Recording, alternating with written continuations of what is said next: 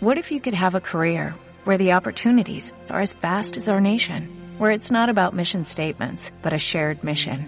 At U.S. Customs and Border Protection, we go beyond to protect more than borders, from ship to shore, air to ground, cities to local communities. CBP agents and officers are keeping people safe.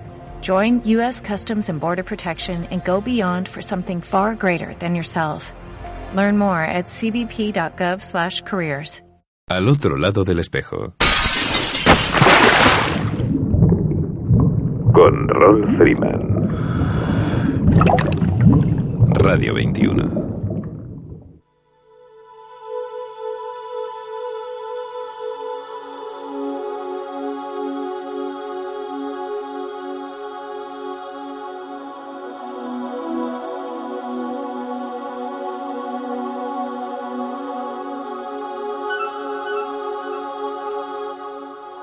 Hola amigos, saludos alados y bienvenidos a una nueva edición de Al otro lado del espejo.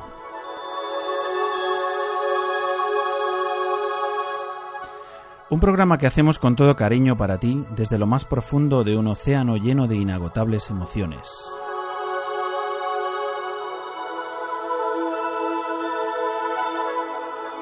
Emitiendo desde tu emisora favorita, Radio 21, a través de las ondas de la frecuencia modulada desde el 107.9, 107.8 y 107.5.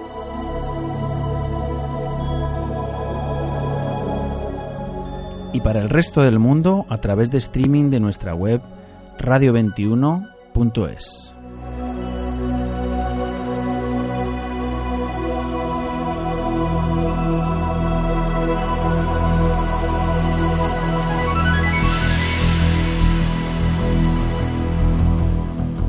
Ya estamos aquí de nuevo amigos, otro viernes, otro programa cargadito de temas fresquitos y llenitos de sal marina, como nos gusta.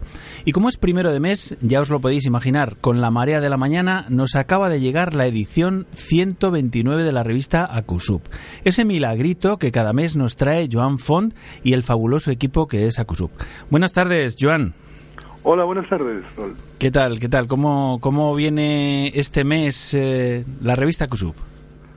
Bueno, eh, este mes eh, tenemos eh, un primer artículo mm, con fotografías de Carlas Casanellas y texto mío y hablamos de Lusa Liberty. El Lusa Liberty es un, es un pecio que se encuentra en Tulamben, en, Bali, Indonesia, y, es conocido por muchísimos buceadores. Es uno de los lugares de cita a nivel mundial sobre todo para ver pues los restos de un barco de la Segunda Guerra Mundial y que además pues eh, está lleno y colonizado pues de corales, de gorgonias y, de cantidad de peces de, todo tipo.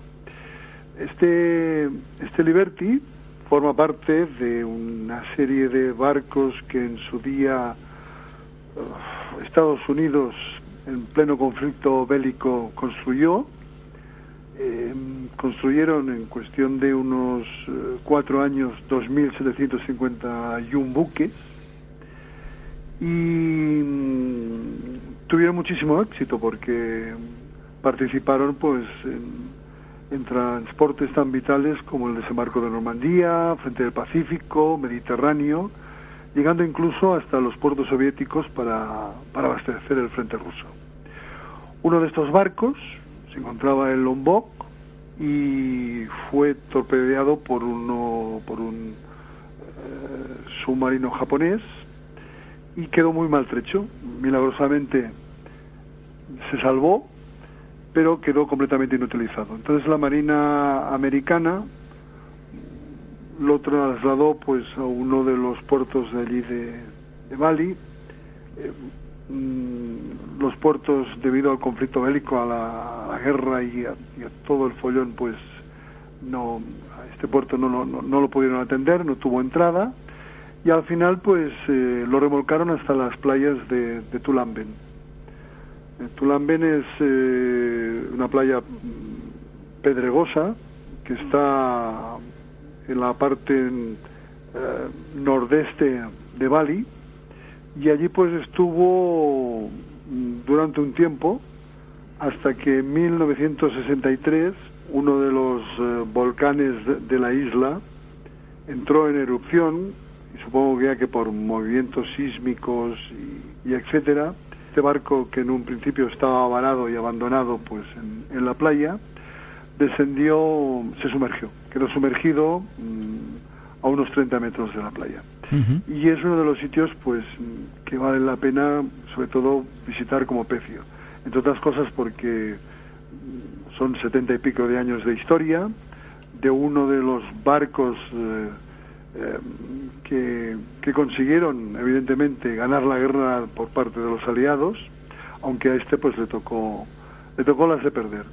Y, y realmente pues es, es muy bonito eh, su visita. La entrada en la playa, por si alguien algún día tiene intención de ir, eh, es un poco un poco difícil, entre, otro co- entre otras cosas porque es un pedregal y, y si hay un poquito de, de oleaje y tal, a veces eh, la estabilidad eh, eh, peligra un poquito, ¿no? Pero bueno, con la ayuda de los compañeros y el Dive Master, que normalmente suelen ayudar muy bien los, los eh, Dive Masters asiáticos, se puede llegar pues a, a realizar dos o tres inversiones que son las que recomendamos y realmente pues dan dan mucho de sí. Es una el USA Liberty es un es un pecio que, que tenemos que tener en, en nuestro currículum.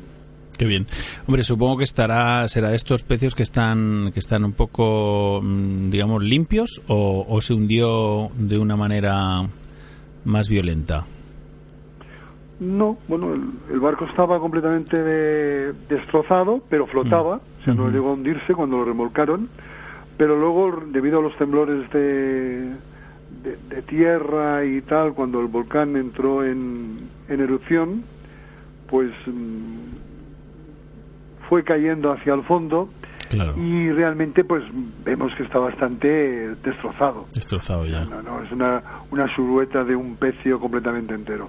Pero bueno, se pueden reconocer partes de su bodega y se puede penetrar en el interior, en fin, está, bastante bien para bucear en él. Bueno, pues nada. Eso, eso como aperitivo, ¿no? De, de- de la revista. ¿Y qué más Luego tenemos? tenemos un, un artículo de nuestra colaboradora Mónica Alonso, Mm. que tú conoces bien, A la que saludamos desde aquí.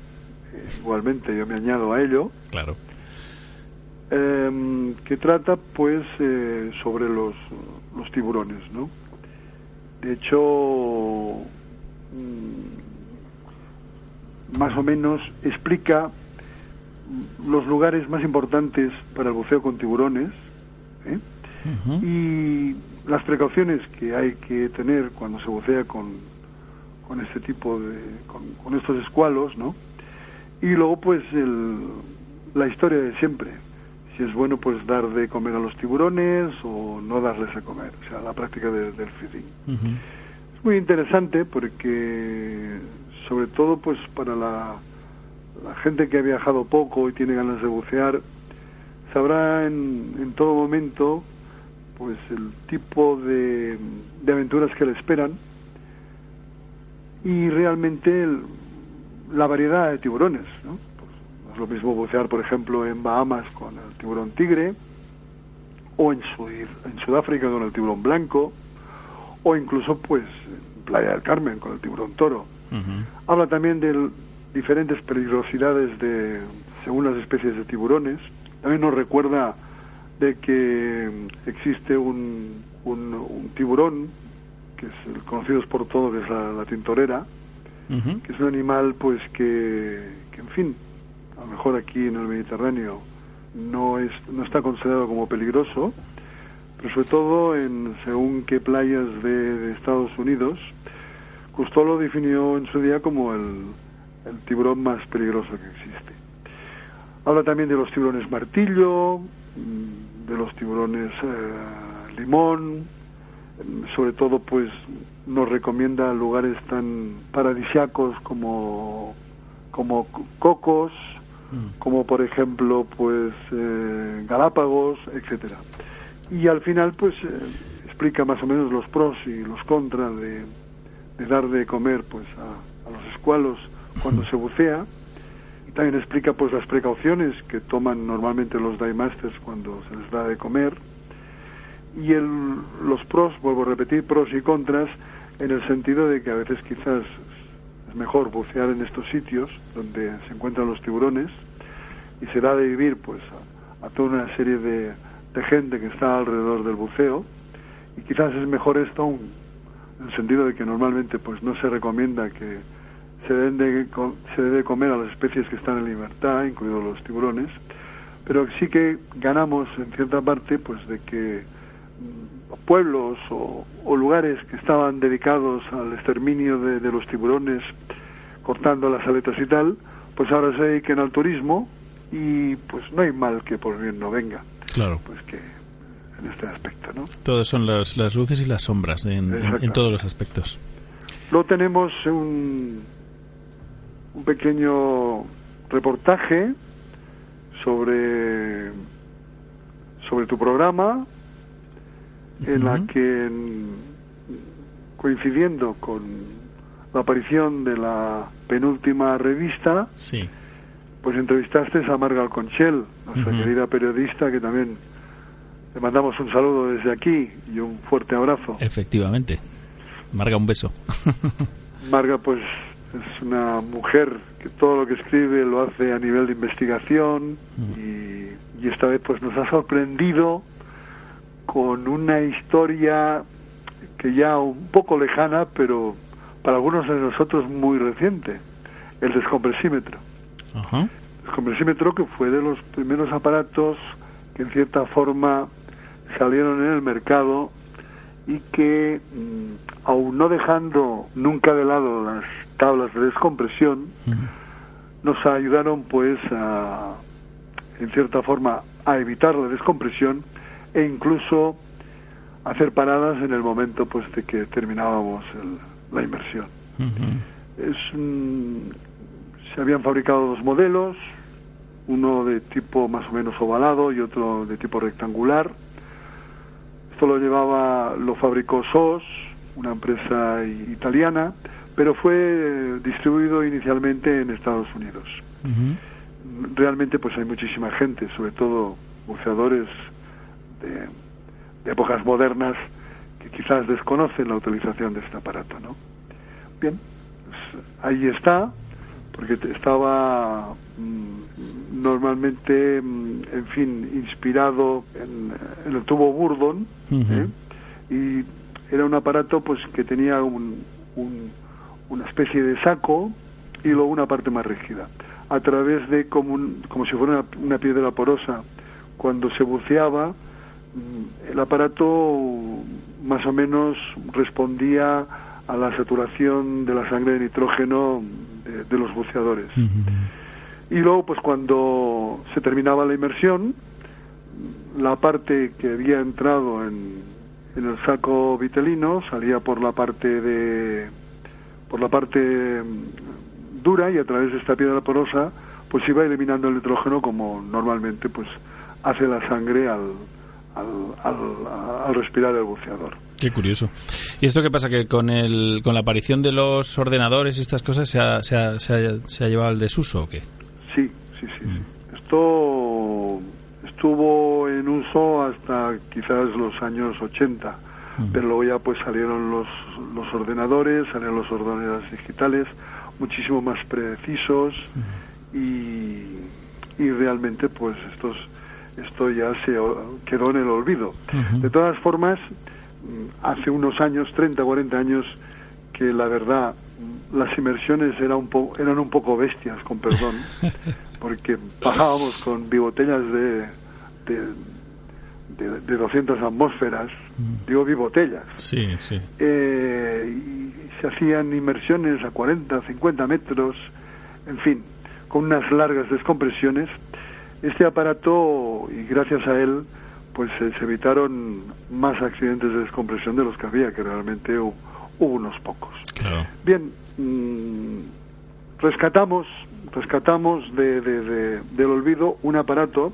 mm. en el que habla pues de, de Luis Ávila. Luis Ávila llegó a ser presidente de la Federación Asturiana de Actividades Subacuáticas, yo le conocí personalmente, Luego, pues, escribió libros que sirvieron para que los buceadores se iniciaran, sobre todo a nivel teórico y en los cursos y tal, en, la cota cero, bueno, eh, luego pues habla también de, de, de, lo que de lo que piensa Eduardo Mella, nuestro querido Eduardo Amella, de, lo que fue el descompresímetro en sí, y luego pues mm, también recuerdos de Manuel Rollo, jefe de fotografía de Acusup, y, algunos propios también que me, que, me ayudaron a bucear en, en aquellos tiempos. qué, bien. También tenemos una, una cita con la fotografía y el vídeo submarino. Todo esto es una recopilación de las últimas novedades que han salido en el mercado. Mm. Mm, esto está hecho por eh, Manuel Rollo, uno de los veteranos eh, fotógrafos que hay en España. En esta nueva sección, que espero y deseo pues que siga adelante, nos habla del último modelo de la GoPro, esta estas cámaras que están tan, tan de moda, sí. que en su momento salieron para deportes de aventura en general, no para el buceo, pero que ahora se están adaptando pues al, buceo y que cada vez las estamos viendo con, con mayor cantidad, sobre todo cuando se hacen inversiones, pues ya sea en España o en el extranjero. Nos habla del último modelo, de la GoPro Aero 3 más, ¿eh? de las particularidades que tiene, tanto a nivel de fotografía, de la gran calidad que ofrece y sobre todo pues a nivel de filmación, porque básicamente es una filmadora pero de tamaño reducido, reducidísimo, con, sí. con una calidad impresionante. También Manuel Rollo nos habla de la nueva sumergible, la Nikon 1 AW1, es la primera Nikon que sin tener eh, caja estanca puede llegar eh, a una profundidad menor, eh, poca profundidad, pero que realmente pues no puede pasar de los 15 metros, pero que realmente también puede incorporar objetivos intercambiables y esto pues es una gran ventaja.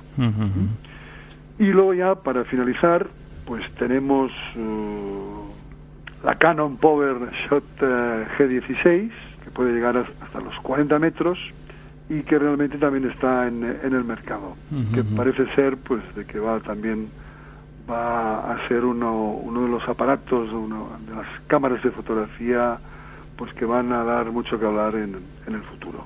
Pues sí, porque sus antecesoras eh, ya, hacían muy buenas fotos, ¿eh? o sea que... Sí, sí, sí y después, pues nada, tenemos una serie de actividades de, de ACUSUB, tanto bautizos de buceo como algún curso que se ha realizado últimamente, y el apartado de ACUNews, pues de que recoge un poquito todas las noticias que han ido apareciendo durante este mes de octubre, que tienen cierta relación pues con la defensa del medio ambiente y sobre todo el apoyo al, al medio submarino, que esto es muy importante.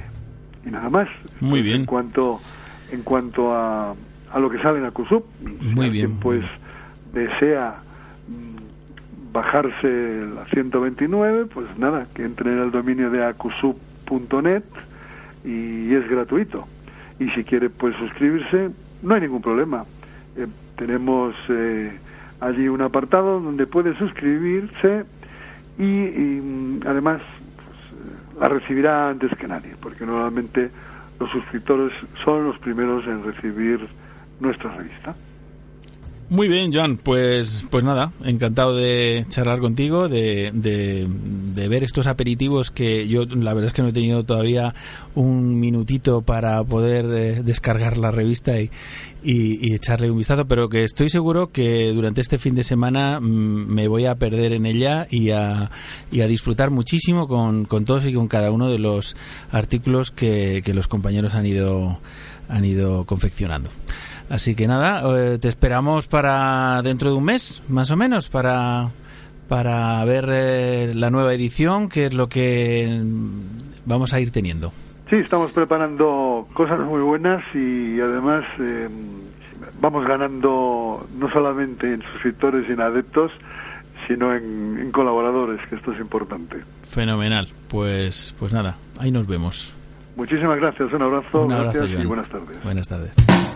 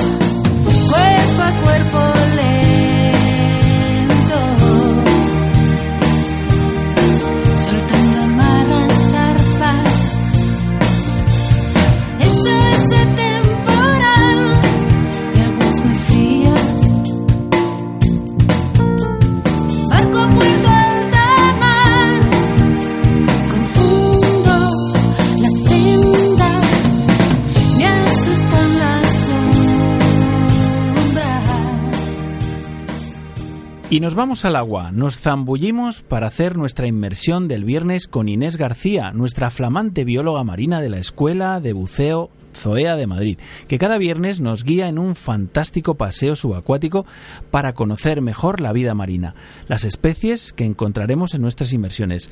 Buenas tardes, Inés. Hola, buenas tardes. ¿Qué tal? ¿Qué Qué tal? bonita presentación, ¿no? Bueno, Así cualquiera, oye. ¿a Pues dónde mira, nos llevas a bucear hoy? O sea, ¿qué, qué, qué nos quieres presentar? Hoy vamos a ir a un- una inmersión en el Mediterráneo donde nos vamos a encontrar un centollo, Ah, mira, qué bien. que es, junto con el buey de mar, uno de los mayores crustáceos, de los mayores cangrejos de nuestras costas. El nombre científico del centollo es maja esquinado y eh, está incluido dentro de la familia de las arañas de mar, es un, es un decápodo. Y se llaman así arañas de mar porque tienen las patas muy largas y, estrechas. El, color del, centollo es más o menos pardo, rojizo y a veces amarillento. Y la forma de- del caparazón es bastante triangular. Dependiendo de si es juvenil o adulto, puede ser más ancho que largo o, o al revés, va cambiando un poco la forma del cuerpo. Y en la parte anterior tiene unos pequeños ojos y además tiene dos espinas entre los ojos.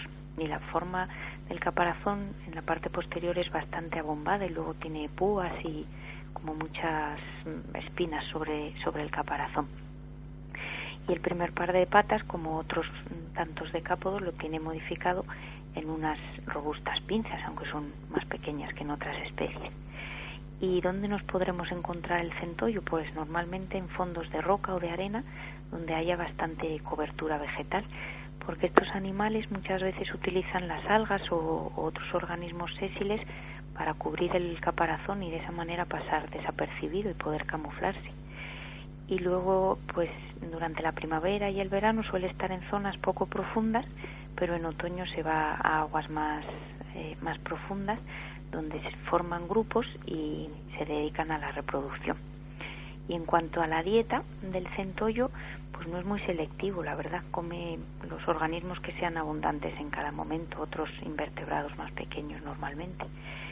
Y, y a diferencia de, de la mayoría de los crustáceos, que van creciendo así de forma ilimitada hasta su talla máxima, pues el centollo tiene un, un momento en el que ya es la última muda y en ese, en ese momento alcanza la madurez sexual.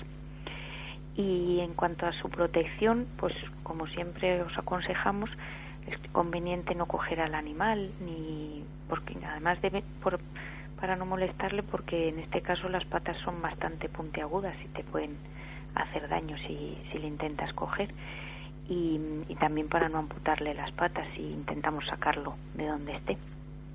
En el Mediterráneo eh, las poblaciones se han ido reduciendo poco a poco y ahora mismo, bueno, debido a las capturas comerciales, y ahora mismo es más común verlo en, en la costa, eh, en el Cantábrico o en la costa atlántica. Y, y hasta aquí hemos llegado con nuestro, nuestro programita de hoy. Pues muy bien, pues la verdad es que, claro, a mí los centollos, los únicos que, que reconozco haber visto han sido en Galicia. ¿Sabes? Pero que en es inmersión. Mm, Pues no, No en el en, inmersión no, no. La verdad es que los, los, los tenían como mm, en, en cetáreas, en, en cultivo, ¿no? En, viveros. Y, En inmersión muchas veces no es fácil verlos porque Claro, debe ser complicado. camuflarse bastante bien. Sí. Entre que el caparazón es rugoso y que lo cubren de, Mm. de algas o de, o de lo que encuentren por el fondo, pues muchas veces no es fácil de, de ver. Inés, el centollo o la familia del centollo tiene que ver con, con el cangrejo rey. Este, o no sé si lo llaman así, como cangrejo rey que, que se pesca por ahí, por el mar del norte. eh, Uno que es muy, muy, muy grande. uno que es, pero, pero una cosa tremenda, inmensa. Pues no sé si es de la misma familia, más o menos parecido, pero, pero está entre los más grandes. Por lo menos en nuestras costas es uno de los más grandes. Pero sobre el cangrejo rey investigaremos a ver a qué familia pertenece. Sí, sí. Seguramente sea un decápodo, pero dentro de los decápodos hay infinidad de especies y es, y es bastante complicada la taxonomía. Pero lo investigaremos para otro programa. ¿Vale? Bueno, pues nada, intentaremos eh, mirar debajo de las rocas, que eso es algo que yo hago casi siempre, que voy, voy con una linterna, aunque sea de día, para... encuentran sorpresas siempre. Claro, para mirar debajo de las rocas, para mirar, ¿eh, chicos? Estamos diciendo mm, solamente mirar, ¿no? A mí eh, es- está muy bien que digamos esto, que no hay que tocarlo, pero es que es como de cajón, vamos. O sea, en- el agua hay que intentar flotar y no tocar nada. Y observar.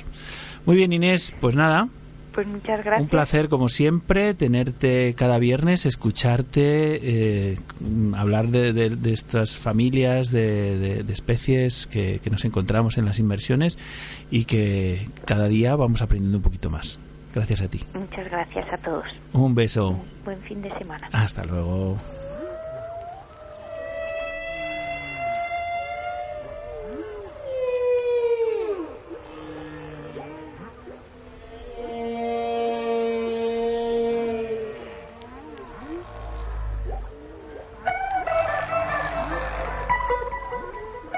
Curso de iniciación al buceo a distancia.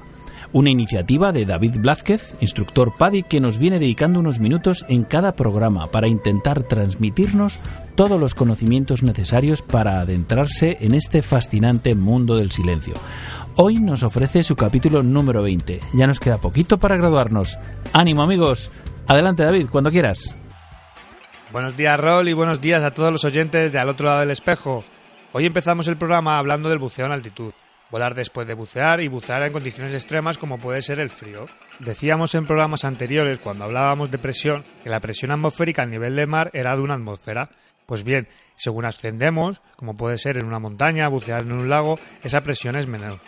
Las tablas y la mayoría de computadores de buceo te indican los límites sin descompresión, basándose en una inversión que finaliza a nivel del mar. Si estás sometido a menos presión por la altitud, el nitrógeno escapará de la disolución más fácilmente después de una inversión determinada, haciendo que sea más probable la enfermedad descompresiva.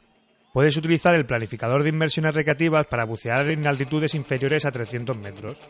Por encima de los 300 metros necesitas tablas de conversión especiales y procedimientos que tengan en cuenta la disminución de la presión atmosférica, o puedes someterte a un riesgo inaceptable de enfermedad descompresiva.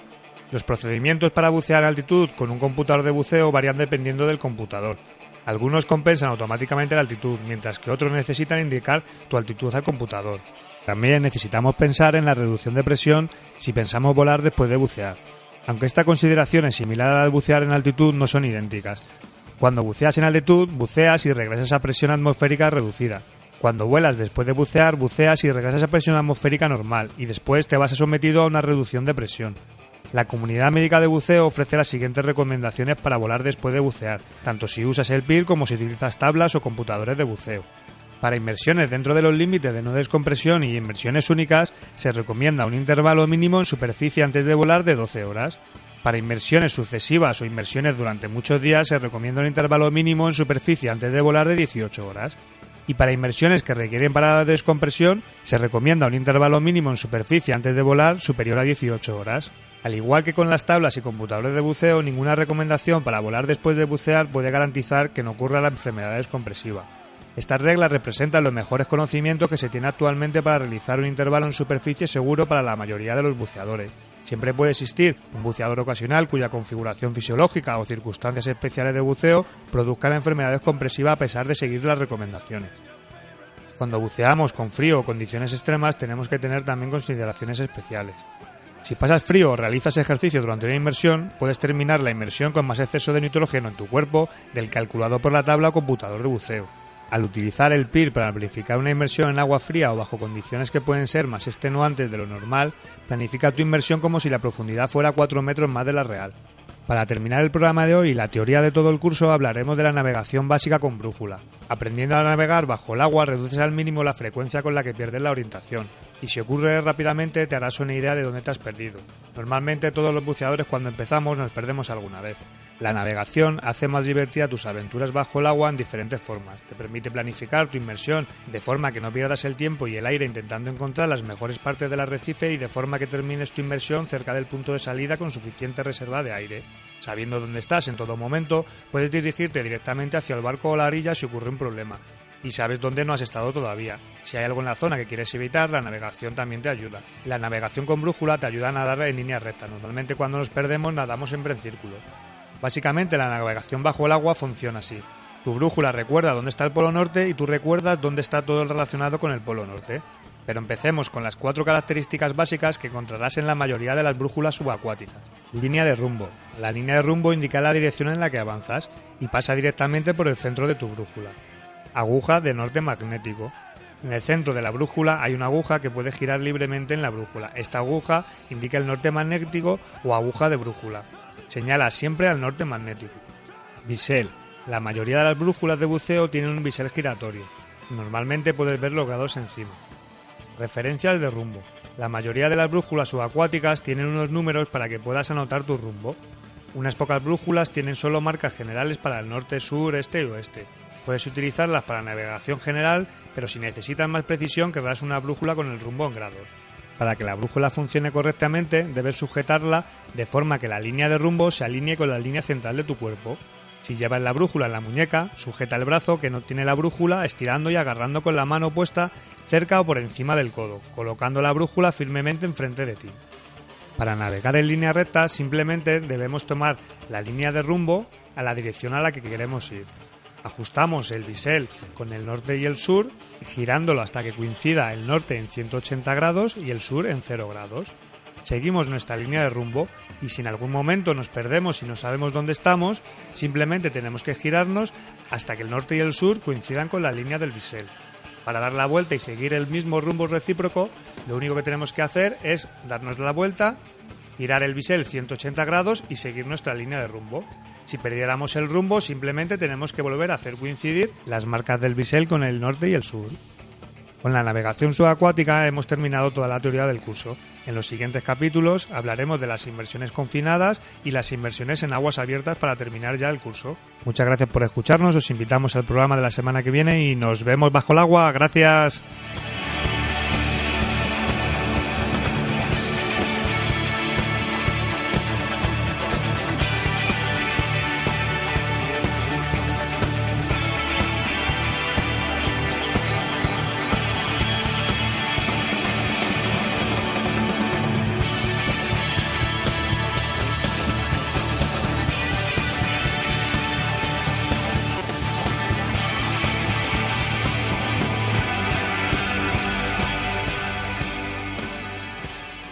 Para tratar todo lo relacionado con el mundo de la náutica tenemos a César Hernández de la Escuela de Náutica y Buceo Profesional MDI Valencia, que en su sección que llamamos Solo la Mar aborda todas estas interesantes cuestiones.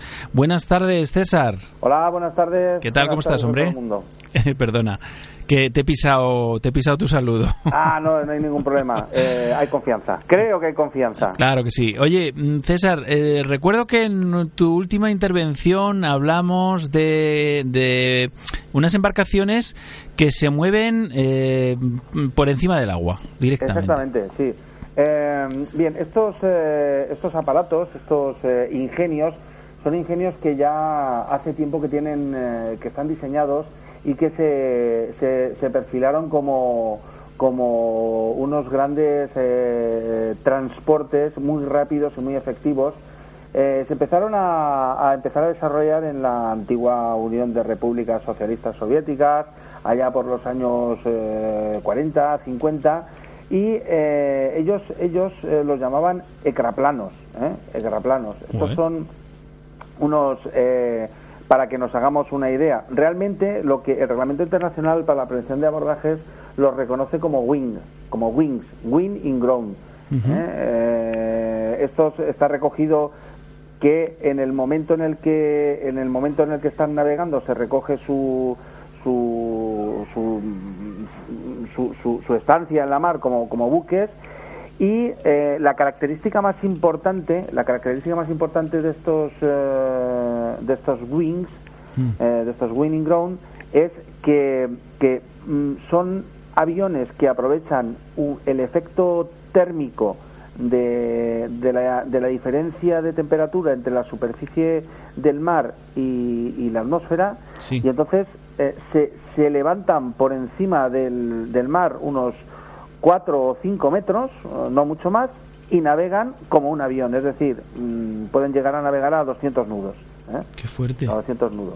Eh, tienen un, un efecto de, de, pues como su nombre dice, ala sobre la tierra, ¿no? Sí. Pero en este caso lo que lo que lo que aprovechan es la, la evaporación, la diferencia de temperatura entre la superficie del agua y, y el y el y la y la atmósfera. Entonces, ¿qué ocurre?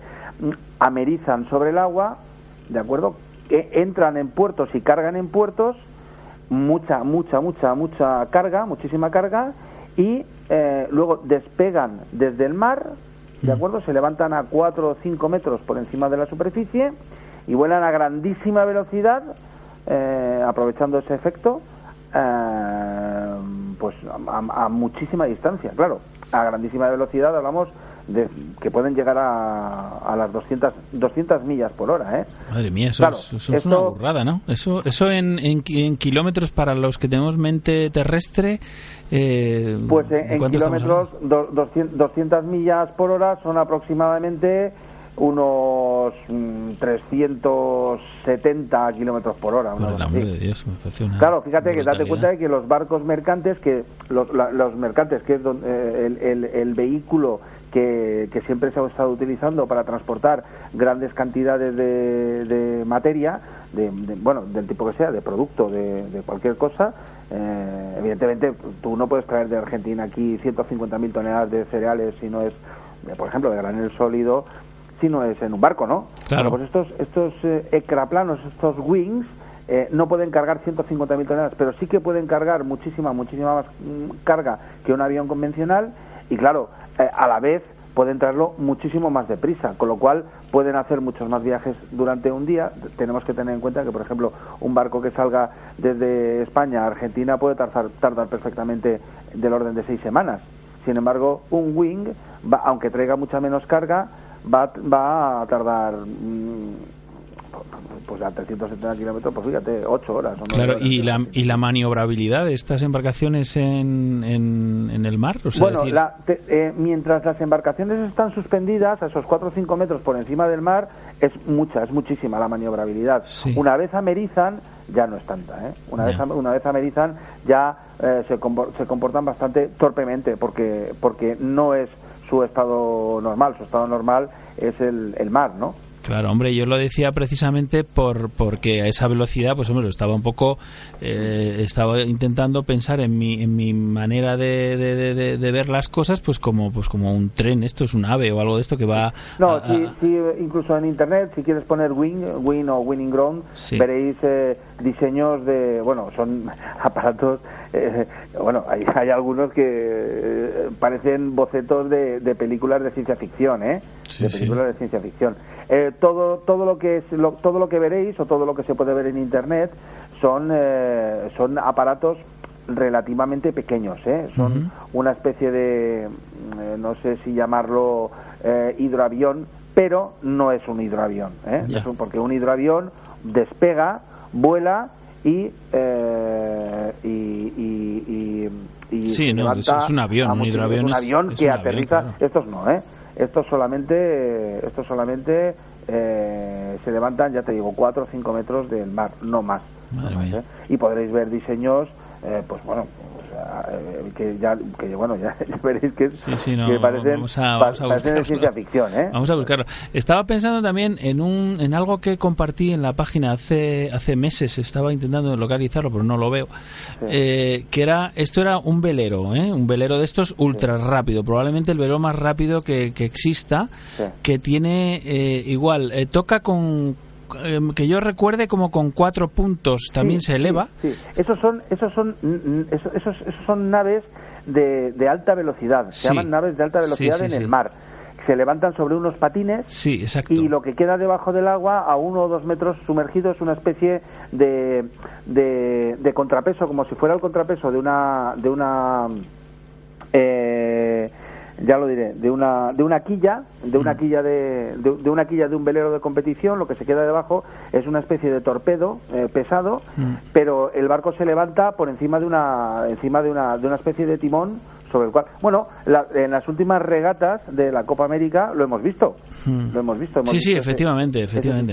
Que se Y- elevan, se pero, elevan. pero este toca toca el- o sea estos estos sistemas de naves de alta velocidad tocan el mar ¿de Sí, acuerdo? sí, estos los wing no tocan el agua estos, este aparato que yo digo era, o sea, se, se, se les rompía porque lleva, lleva, digamos, el diseño desde hace bastantes años, pero hasta que no han creado, pues estas aleaciones de titanio y no sé qué que, que han, que han combinado la, claro. la, la li- li- livianidad del material con la solidez a su vez, ¿no? Pues Sí. eh, han conseguido que no se, que no se estrese tanto el material y no se rompa, ¿no? Claro, claro, este Es- es, este es el, claro, realmente el futuro de la tecnología es ese, la, la, pues eso, el descubrimiento de nuevos materiales más ligeros que puedan hacer que las naves vayan mucho más rápidas Claro. y bueno, ya lo, lo veremos en cuanto Impresionante, el Win in Grons, ¿verdad? Winning Ground, si lo ponéis en internet, Sí, lo vamos a eh, buscar. lo, lo verás, ¿eh? Verás que, que es una, se ven unos, unos, mm, eh, eh, una- unos diseños como de Star Trek, vamos, Sí, como sí, de sí, Star sí. Trek, ¿eh?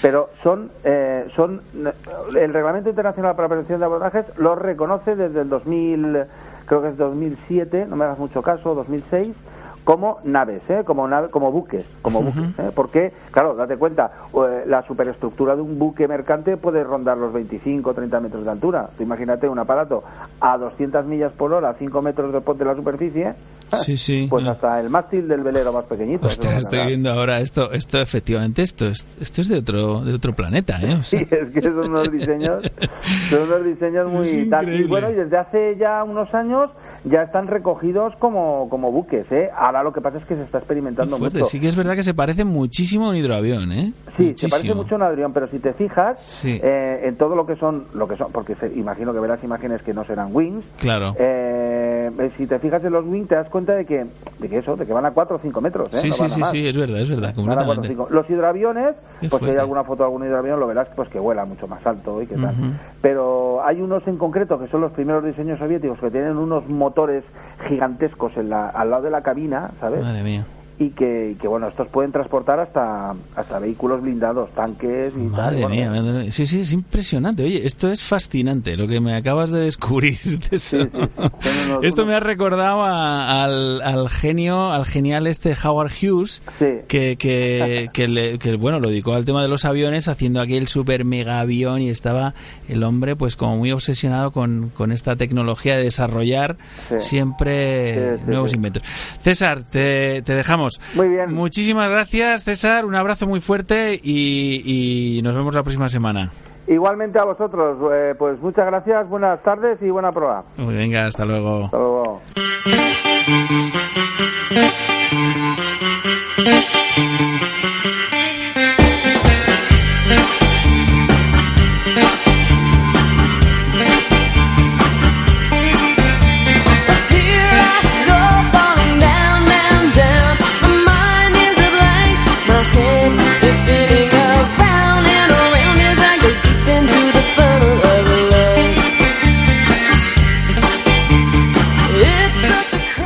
está abierta la cuenta atrás para el que se prevé sea el principal y más importante evento del buceo para este invierno. Tan solo quedan 29 días para el Mediterranean Dive Show, una apuesta por establecer un punto de encuentro de referencia junto al mar, en la Costa Blanca. La boutique del buceo, la apnea y pescasub, como han querido presentarla sus promotores, abrirá sus puertas el próximo día 29 de noviembre hasta el domingo 1 de diciembre. Una cita a la que Aolde Radio asistirá con todas las ganas del mundo. No queremos perdernos esta magnífica ocasión que nos brinda la organización para recoger las impresiones de unos y otros asistentes a la reunión de buceadores. Además, que la ocasión promete, a juzgar por sus invitados de honor, nada menos que el gran pionero del buceo y los documentales submarinos, Eduard Admella, flanqueados por Carmen Portilla, directora de Al filo de lo imposible, y Josep María Castelví, reconocido y premiado realizador de tantísimos documentales subacuáticos. Tres pesos pesados que avalan la cita de noviembre.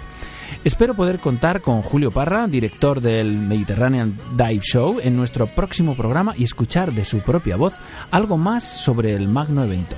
Seguiremos en la onda para contaros todo lo que vaya aconteciendo. No lo olvides, 29 de noviembre a 1 de diciembre, Mediterranean Dive Show en Calpe, Alicante. No querrás perdértelo. Y también comentaros la iniciativa de nuestro amigo Luca Veladona, que ha creado Veladona Staff para canalizar sus habituales cursos de buceo técnico y ahora también recreativo. Para abrir boca, deciros que si os dais prisa, todavía podéis llegar al curso que comienza hoy mismo, en la Herradura curso Tech Deep del 1 al 9 de noviembre. Este curso completa tu primera fase en tu formación como buceador técnico, dejando abiertas las puertas del buceo en entornos confinados, trimix, circuito cerrado. Aprenderás a realizar inmersiones con descompresión hasta un máximo de 50 metros, ya que es el conjunto de TEC 40, 45 y 50. Usar nitrox y u oxígeno para la descompresión. Usar programas informáticos para hacer tus tablas personalizadas y planificar tus inmersiones. Realizar inmersiones con descompresión independientemente. Usarás el equipo básico de buceo técnico formado por máscara principal y máscara de respeto, aletas, jacket tipo alas y arnés, regulador principal y secundario, bibotella, botellas de tapa, traje seco, manómetro sumergible, bolsillo lateral, brújula, pizarra, boya, ordenador de buceo multigas, cortacabos y tijeras, carrete. Usarás el Tech Deep Diver Crew Pack, que te enseñará la terminología del buceo técnico, procedimientos de emergencia, descompresión y manejo de botellas laterales, planificación del gas necesario. El pack incluye un manual, un checklist del material de buceo y una pizarra de planificación de inmersión. El DVD opcional Equipment Setup and Case Skiles es una gran herramienta para que trabajes en casa mientras realizas las inmersiones del curso.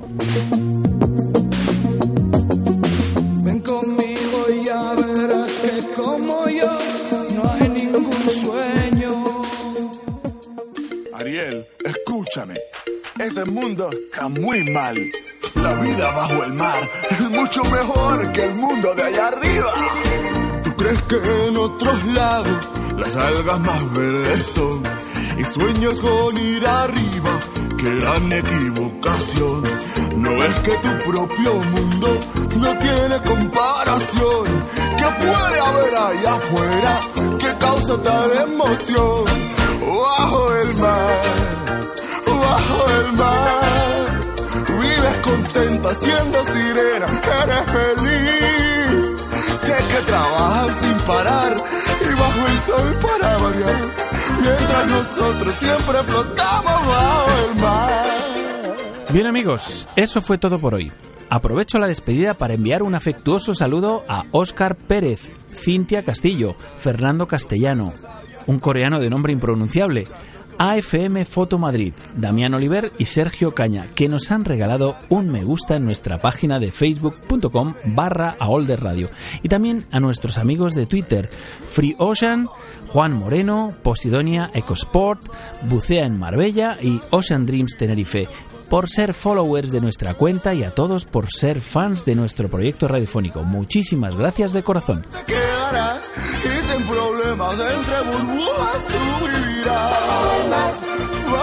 Llegamos así al final de nuestro programa de hoy, el número 57.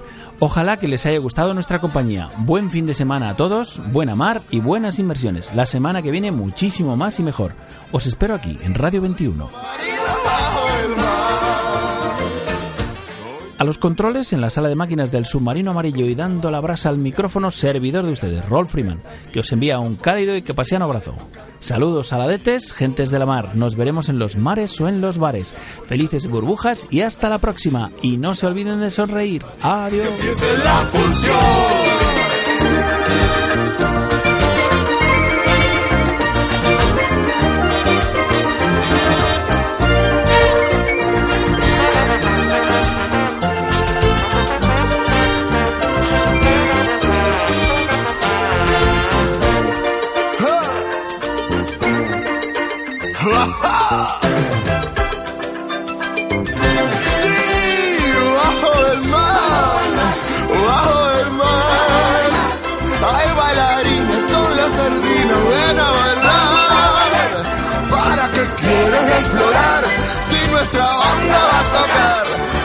Hay castañuelas, son las almejas, bajo el mar.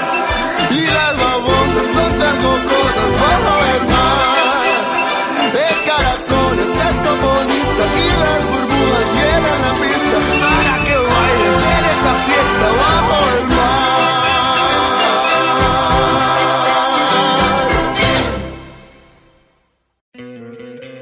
¿No te encantaría tener 100 dólares extra en tu bolsillo? Que un experto bilingüe de TurboTax declare tus impuestos para el 31 de marzo y obtén 100 dólares de vuelta al instante. Porque no importa cuáles hayan sido tus logros del año pasado, TurboTax hace que cuenten. Obtén 100 dólares de vuelta y tus impuestos con 100% de precisión. Solo con Intuit TurboTax. Debes declarar para el 31 de marzo. Crédito solo aplicable al costo de la presentación federal con TurboTax Full Service. Oferta sujeta a cambios o cancelación en cualquier momento.